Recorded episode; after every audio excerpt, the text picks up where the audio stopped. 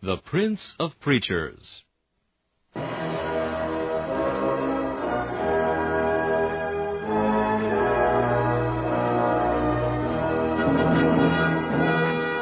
Charles Haddon Spurgeon has been called England's greatest contribution to the spread of the gospel in the 19th century.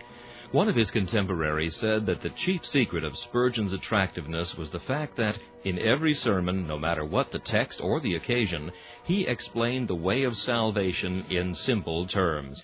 Spurgeon's messages remain one of the great treasure houses of Christian literature, still bringing the light of the gospel and the comfort of the scriptures to hungry souls long after the preacher has passed into glory.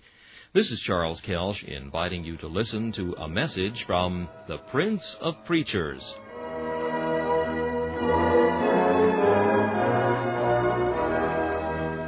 C.H. Spurgeon preached this message on June 16, 1861, at the Metropolitan Tabernacle. It is entitled Climbing the Mountain. The text is found in Psalm 24, verse 3 Who shall ascend into the hill of the Lord? There is little doubt that this psalm has a primary reference to the Lord Jesus Christ. He it is who alone ascended up on high by his own merits and by virtue of a perfect obedience stands in God's holy place. He alone of mortal race hath clean hands and a pure heart. He hath not lifted up his soul unto vanity, nor hath he sworn deceitfully. Therefore hath he received the blessing and righteousness from the God of his salvation. At his ascension the glorified spirits flooded heaven with music, while they sang the language of the seventh verse, Lift up your heads, O ye gates, and be ye lift up, ye everlasting doors, and the King of glory shall come in.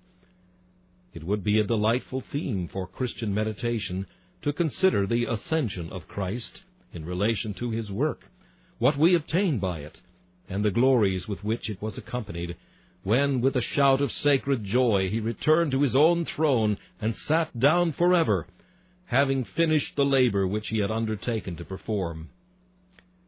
But this morning I must take the text apart from its connection, for I desire to make it the basis of a set of parables or illustrations with regard to Christian life.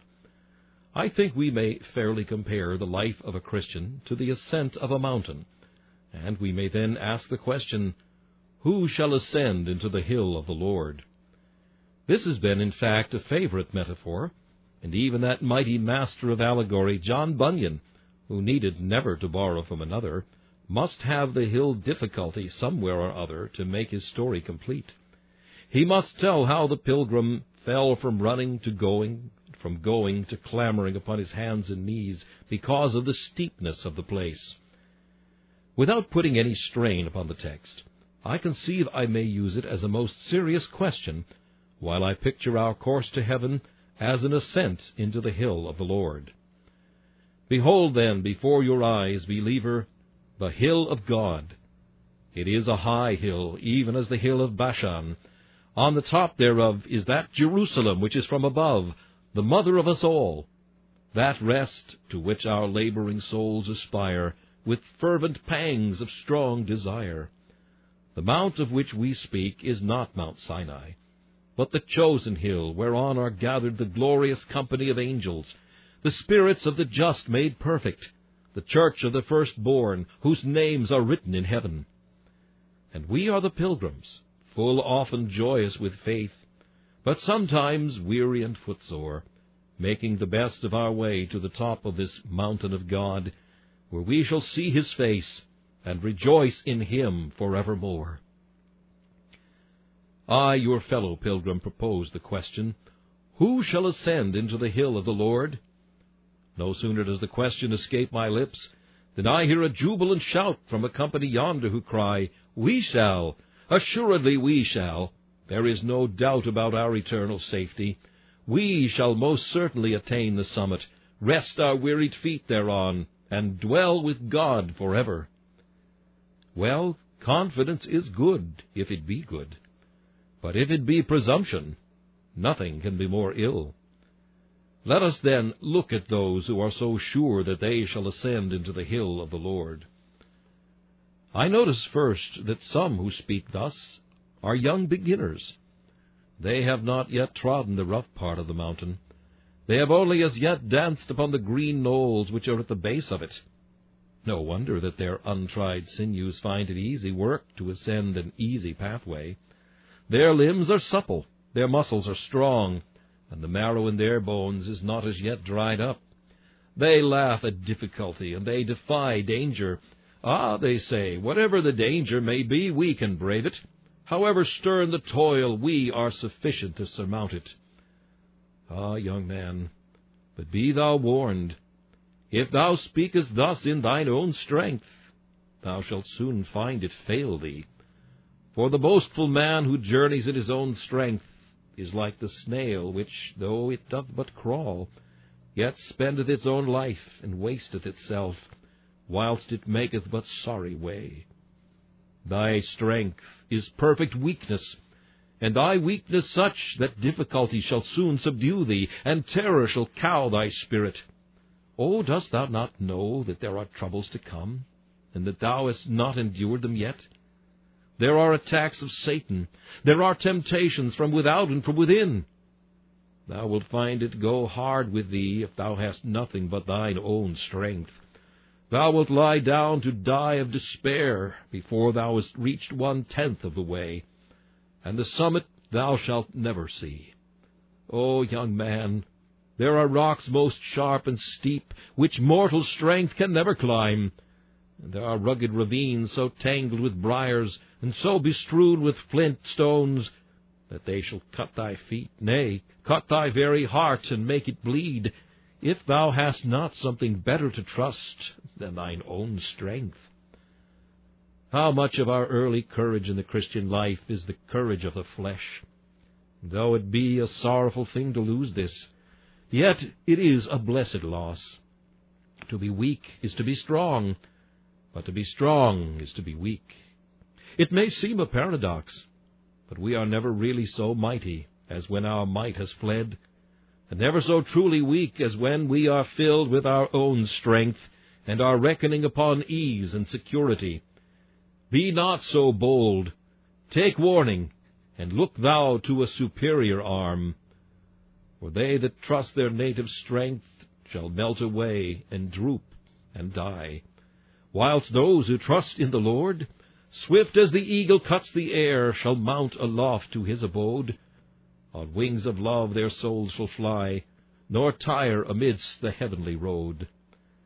In looking upon this group who are so confident that they shall ascend the hill of the Lord, I detect some others who speak out of sheer ignorance.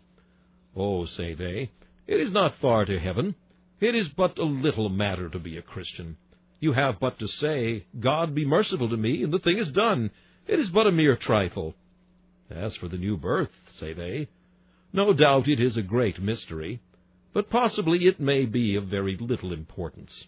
It will be, no doubt, found after all that ministers and Christians make much ado about nothing, for it is a mere run to the mountain summit.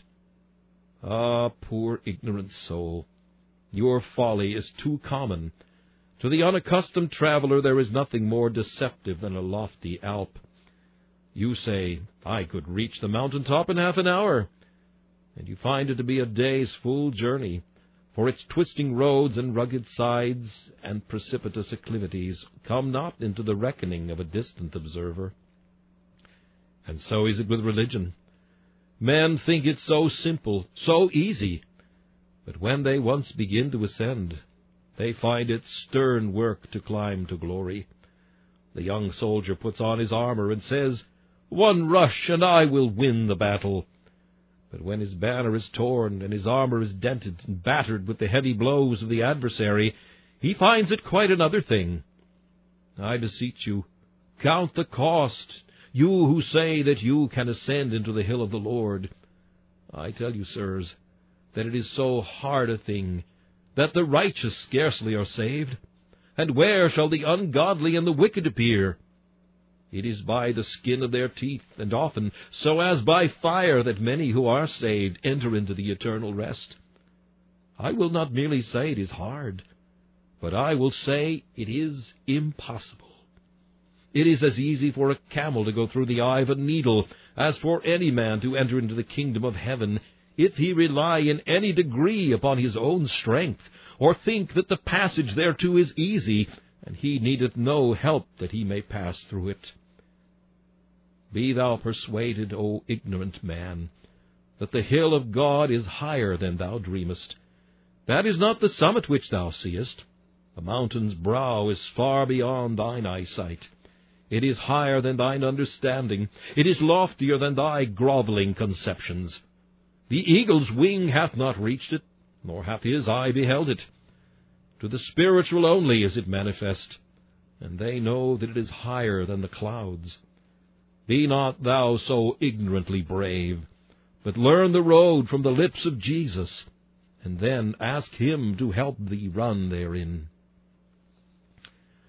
But amongst this very presumptuous group, I perceive others who say, We shall ascend into the hill of the Lord, for in their hearts they imagine that they have found out a smooth, grassy path by which they shall avoid all the roughness of the road. Some new prophet has preached to them a new salvation. Some modern impostor has declared to them another way besides the good old path. And they think that they shall now, without wearying their limbs or blistering their feet, be able to ascend to the summits.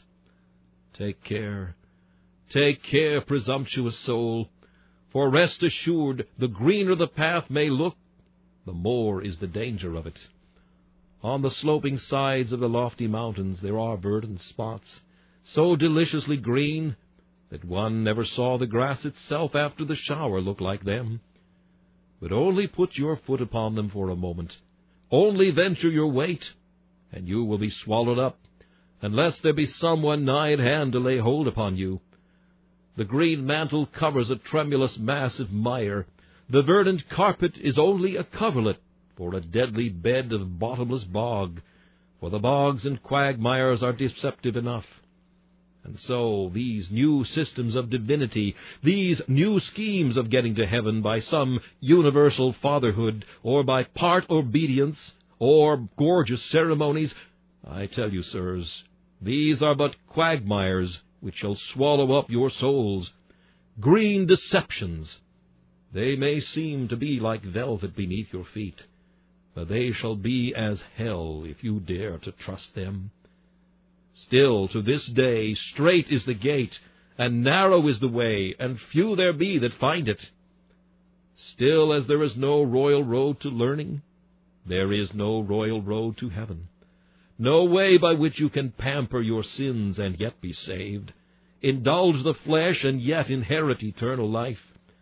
There is no way by which you can avoid the new birth and still escape from the wrath to come, no way by which you may enter into heaven with iniquity hidden in your soul. Corruptions must be taken away, lust must be denied, the right arm must be cut off, and the right eye must be plucked out, there is no new, no easier path to heaven, and you who think you have found it are mistaken in very deed. Some few others I mark in this group who say, We shall ascend into the hill of the Lord. And why, sirs? You look as if you had a heavy load to carry. Ay, ay, say they, but these are necessaries for the journey. We have half a dozen staves under our arm, that if one of them should break, we may take another. We have bottles of rich wine, that we may refresh ourselves. We have food wherewith, when we grow weary, we may recruit our strength. We have excellent garments, that when a storm comes on, we may cover ourselves from it. We are fully provided for the journey. We shall certainly ascend the mountain.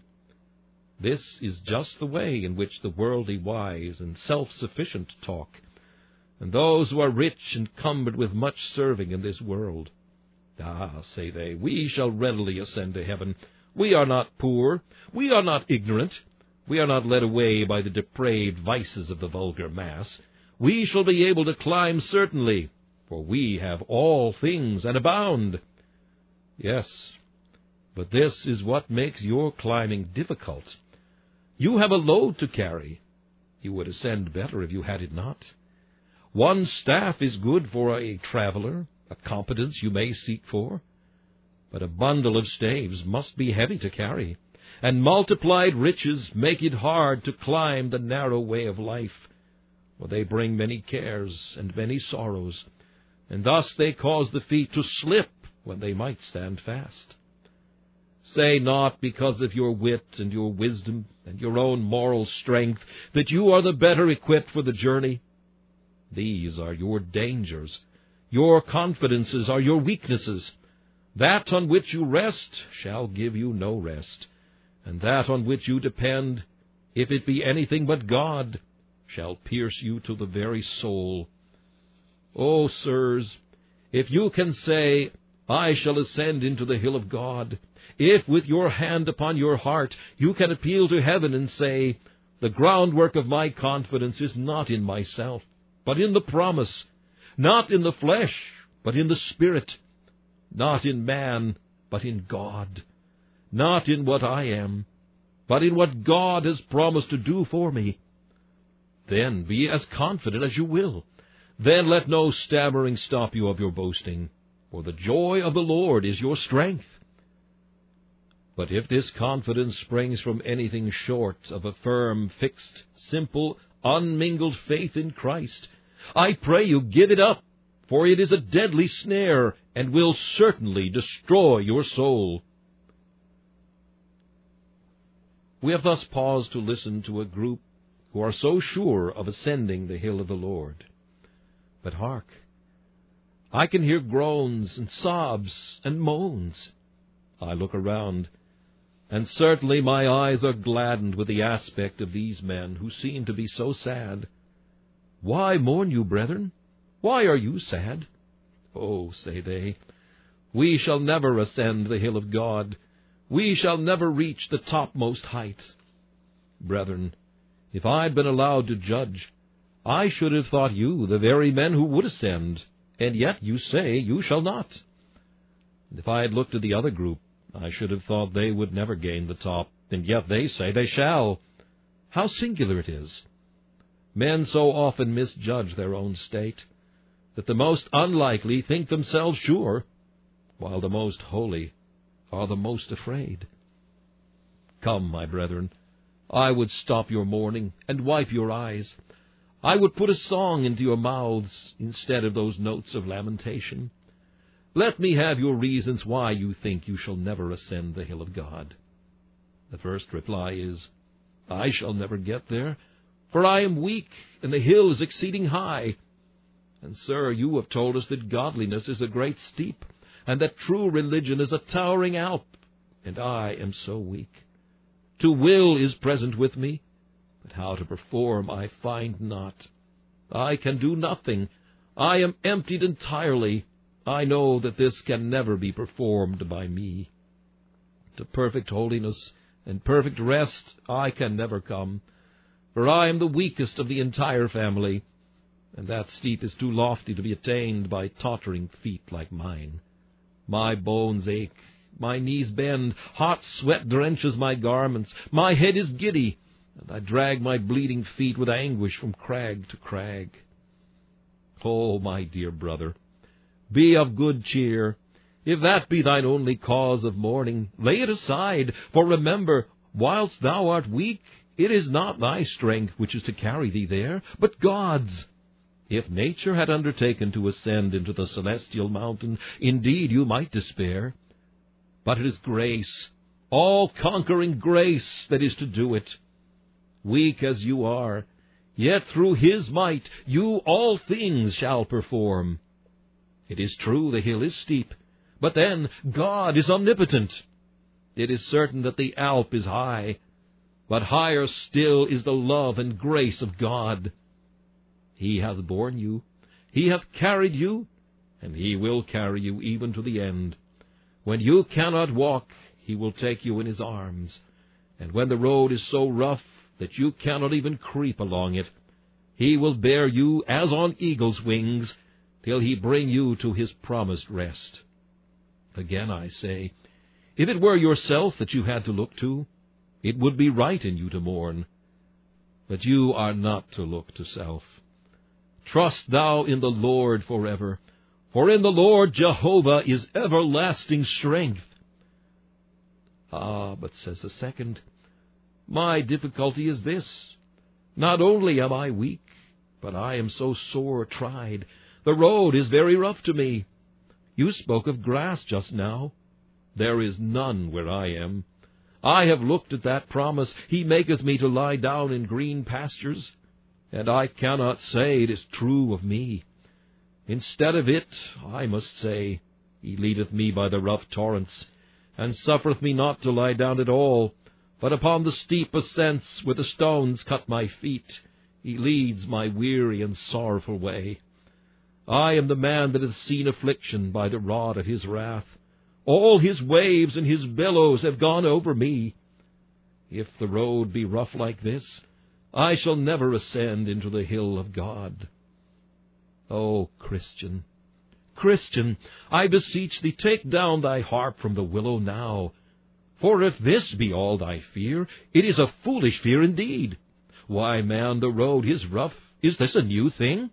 The road to heaven what never was anything else but rough and so thou mayest be the better assured that this is the right way. Your road were smooth, you might fear that you were like the wicked who stand in slippery places. Because your pathway is rough, the better foothold for a mountain climber. There is nothing so much to be feared as that smooth, glass-faced rock on which the foot slips back and slides. No, these stones and flints give foothold. Stand then strong in the strength of God, and be of good courage. Your afflictions are proofs of your sonship. Bastards may escape the rod, but the true-born child of God must not, would not if he might. You know, too, that these afflictions are working for your good. They are rough waves, but they are driving your ship into port. They are blustering winds, but they make your ship scud over the briny deep into the eternal rest which remaineth for your soul. Your troubles, I tell you, are your best mercies. Where did the Israelites get their jewels, their earrings and necklaces? Why, from Egypt, from Egypt only. So you too, though you have lain among the pots, shall yet be as the dove whose wings are covered with silver, and her feathers with yellow gold. Let not the roughness of the road dismay thee. It is the better proof that it is the right road to heaven. Why, you will have a worse trouble yet, perhaps. Oh, that is poor consolation, say you. But then, save your tears till you get to it. Cease your weeping now. And if this be poor comfort, yet methinks it is true common sense. You will come to places soon where you will have to crawl on your hands and knees, and when you think you have to grasp the root of some tree to drag you up, you will grasp a thorn, and every thorn shall pierce your flesh. But even then, those thorns shall be heavenly lancets, to let out your bad blood. That roughest part of the road shall be the speediest way to heaven, for the steeper the road, the sooner we shall be at the summit. So be of good cheer, and mourn not, until thou comest where there is more cause to mourn, and then mourn not, for thou shalt come to a place where there is more cause for joy. The more sorrow, the more consolation. Therefore up, thou poor dispirited one, thou shalt yet ascend the hill of God. But I, saith another, I have been sorely tempted. Across my path there is a torrent, a swollen torrent and I cannot wade it through, for the deep waters would carry me down and dash me from the rocks. I shall never be able to ascend. During last week, while in one of the wild valleys of Cumberland, we were reined up for two or three days so that we could not get home, and I feared I should not be able to arrive in town to preach today. For across a high mountain pass which we had to traverse, the little brooks had been swollen by the heavy rains, till they roared like thundering rivers, and it would have been impossible for any creature to pass without great danger of being swept away. So it sometimes happens in the Christian's career. Temptation gets swollen to its brim, nay, bursts its banks, and roaring like an angry torrent, it bears all before it. Ah, well, Christian, the Lord knows how to deliver thee out of thy trouble. He never did yet send temptation without making a way of escape. I was pleased to notice but last Thursday how across these brooks the sheep which fed upon the mountainside could spring from stone to stone, rest a moment in the middle, while the angry flood roared on either side, and then leap and spring again. You would think they must be drowned, but yet their feet were fast and firm. I thought then of the text, He maketh my feet like hinds' feet, and maketh me to stand on my high places.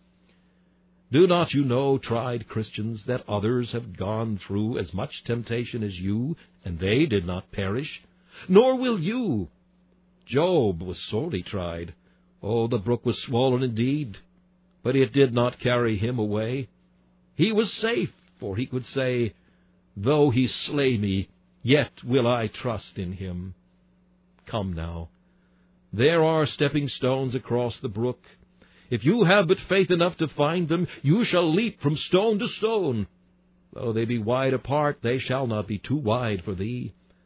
And though they shall seem as though they would be moved, yet they shall never be, till you have safely passed by the swelling danger. Ah, says another, but my trouble is worse than that. I have lost my way altogether. I cannot see a step before me. A thick fog of doubt and fear hangs over me. I shall never ascend into the hill of the Lord.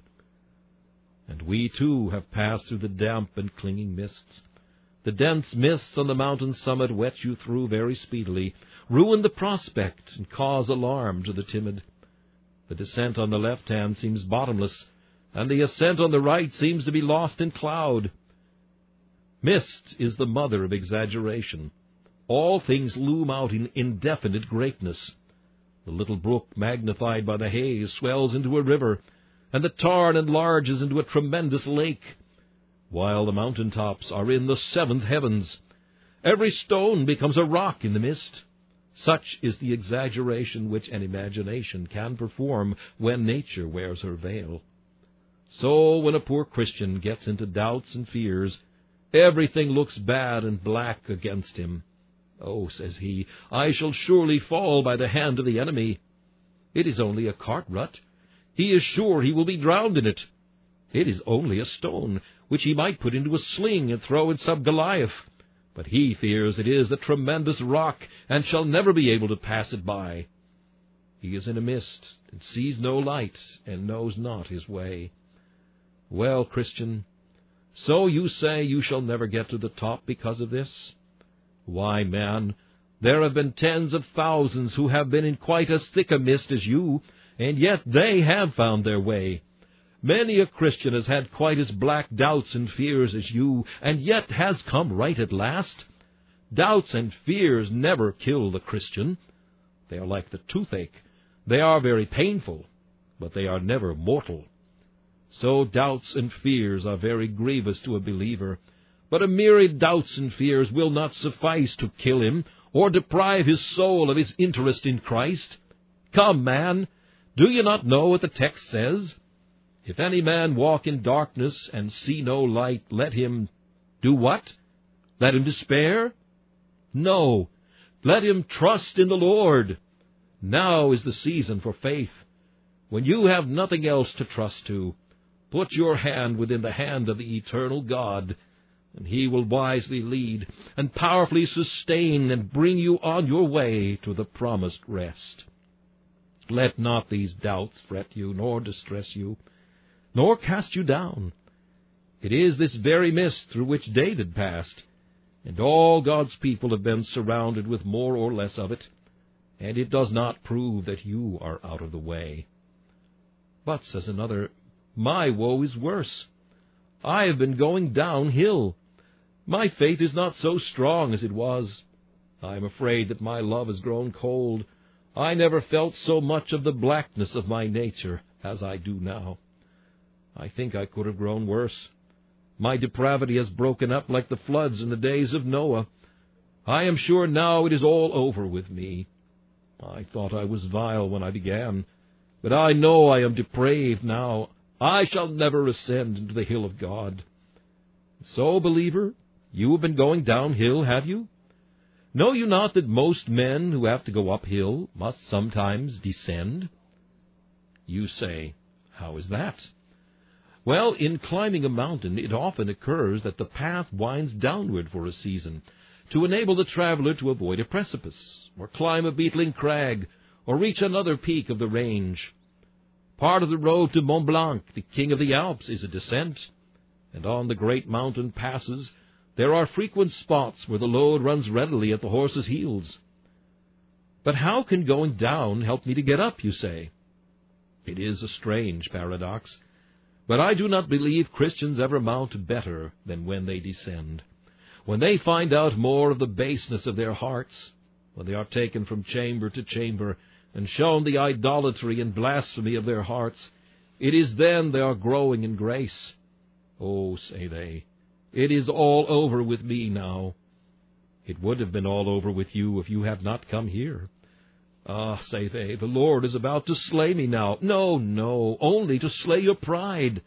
He is putting you in your proper place.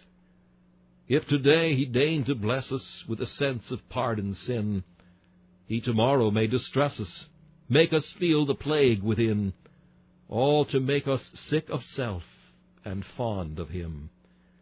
It is all uphill, brethren, even when it is downhill. It is all towards God, even when sometimes it seems to be away from Him. And when we are discovering most our own baseness and vileness, it is only that our eyes, washed with tears, may be like the eyes of doves, washed with milk and fitly set, that we may behold the King in his beauty, seeing less of self and more of him. I will not keep you much longer on that point, for I fear by the aspect of some of your countenances that I weary you. And yet I know not why I should, for surely this is a question which is important to each of us, and I seek to put it in as comely a parable as I can. Oh, I hear yet another groan. Ah, saith one, I shall never ascend into the hill of God. Why? Oh, saith he, because though I have come up a little way, I feel in such danger. Brethren, do you know when a Christian man looks down, it is enough to make his head swim? The Christian life is very much like the walk of Blondin upon his lofty rope. There he is, high up in the air. If he look down, he must perish. Sometimes Christians with a little faith think of looking down, and what a cold shudder thrills them. The hypocrite has fallen. I may fall. Such and such a professor has come down. I may come down too. There is the roar of the tumultuous crowd beneath, who are expecting that we may fall. Nay, they are longing to say, Aha, aha, the eyes of Samson are put out, and the mighty are destroyed. Now, little faith, what business have you with looking down? Look up, man, look up!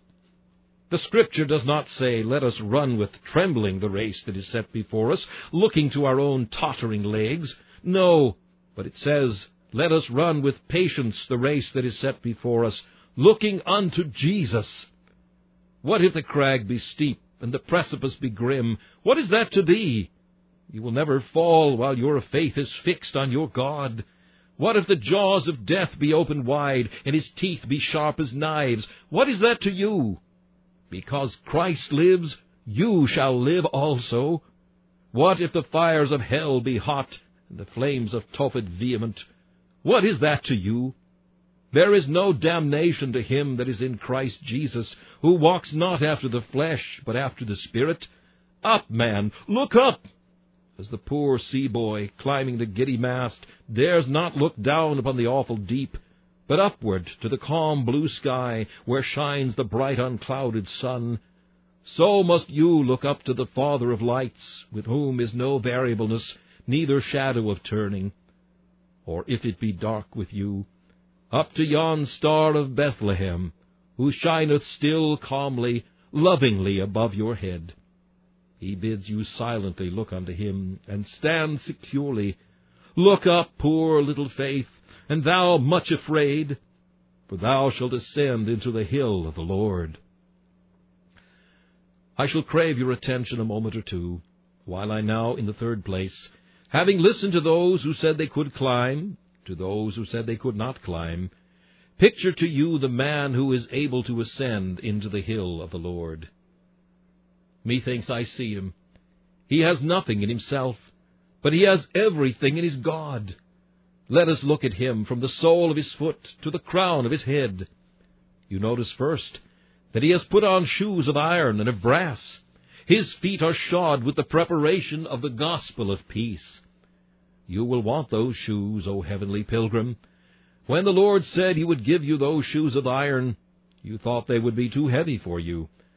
But you will find out that you have to tread on stones that are hard as iron. When he said he would give you shoes that were made of brass, you thought they would be too strong.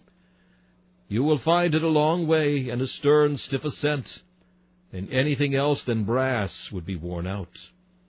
Young Christian, have you had your feet shod yet? You are of no use for climbing unless you have. Unless you have peace with God through Jesus Christ our Lord, which is the preparation of the gospel of peace, you can never ascend into the hill of the Lord. But observe that the pilgrim is girt about his loins to keep his garment from tripping him up.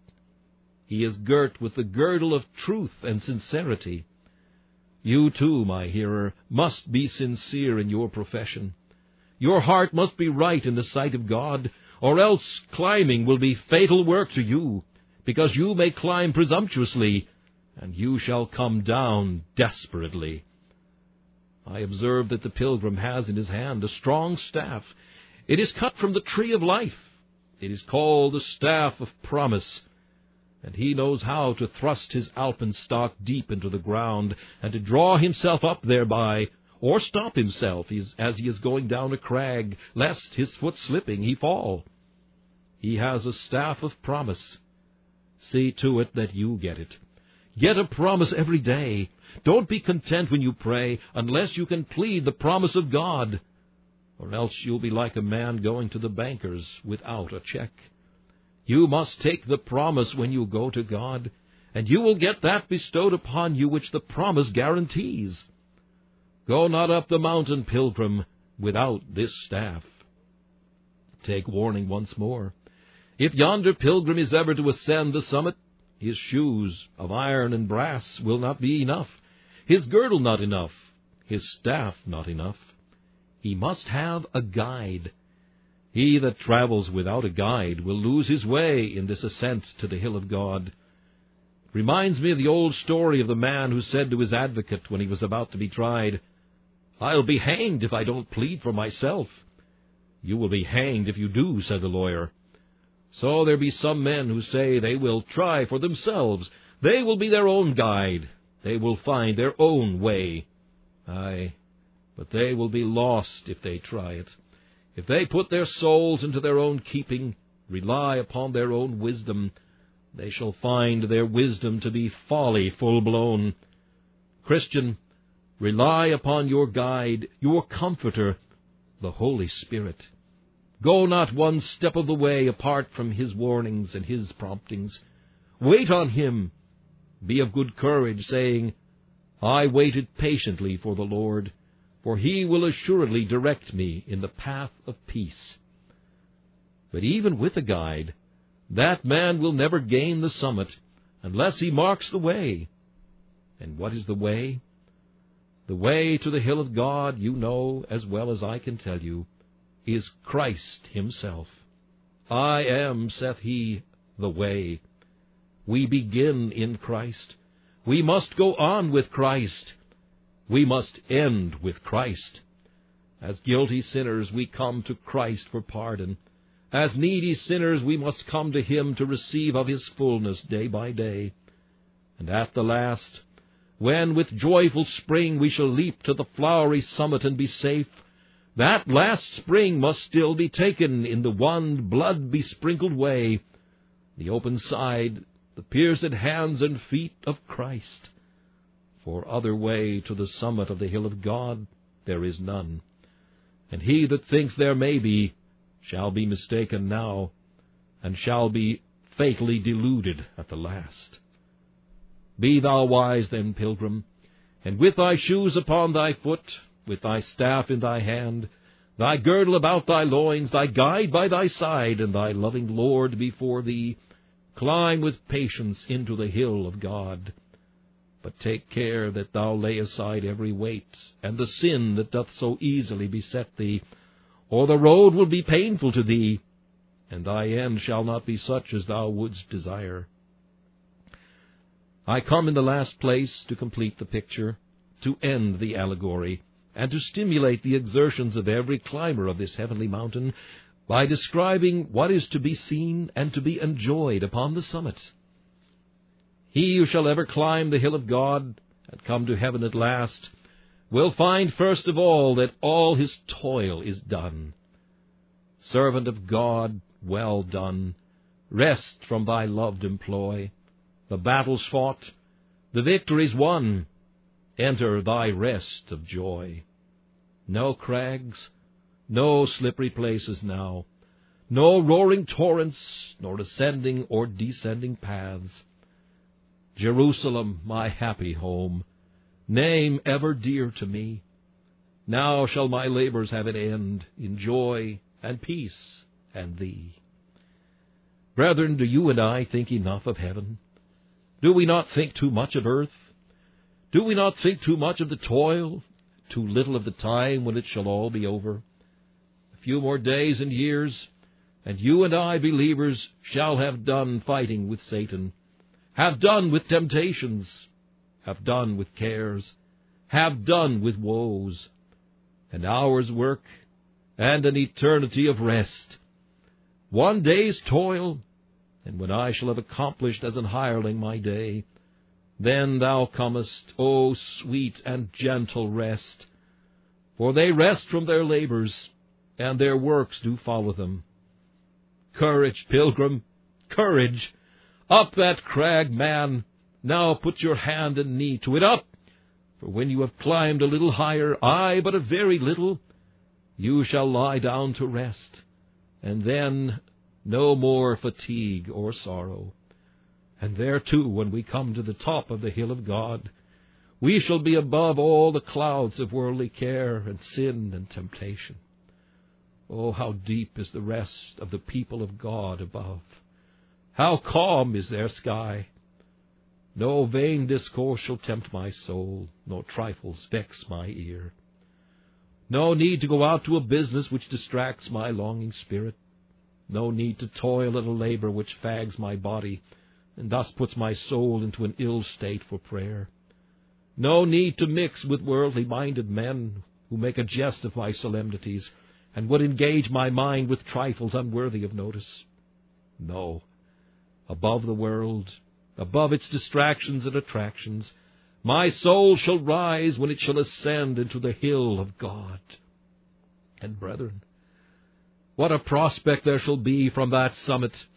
From the lofty mountains you can look on that side and see the lakes and the rivers, and on this side the green and laughing valleys, far away the wild black forest.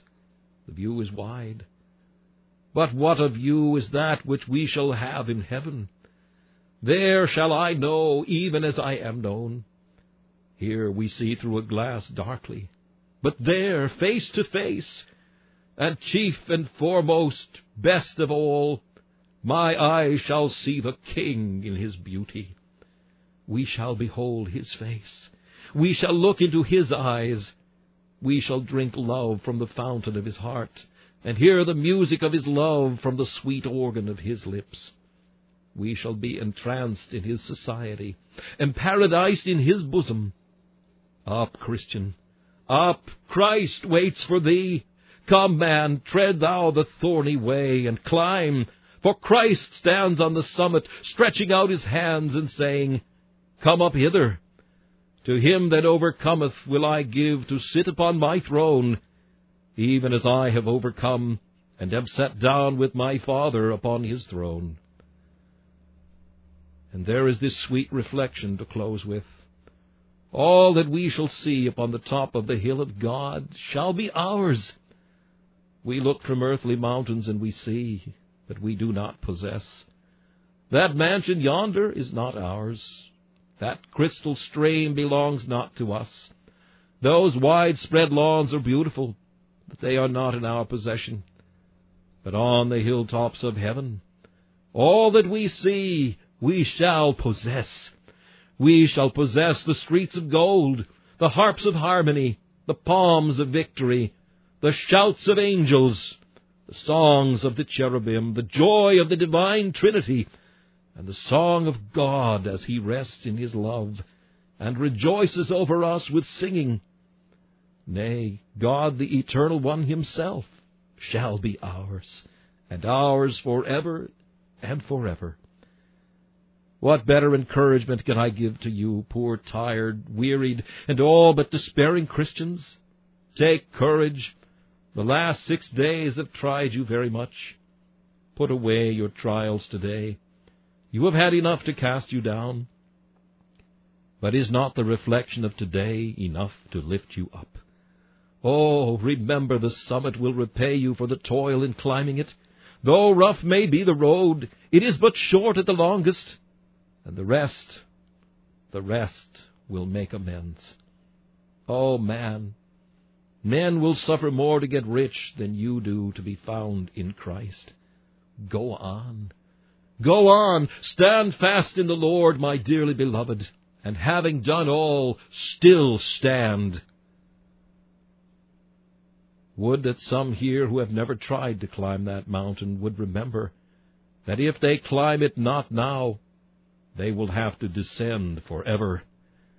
If now they turn not their faces to the steep ascent, go up it like men, they must fall eternally. Good God, what a fall! Oh, on what slippery places do they stand! I see them reeling even now.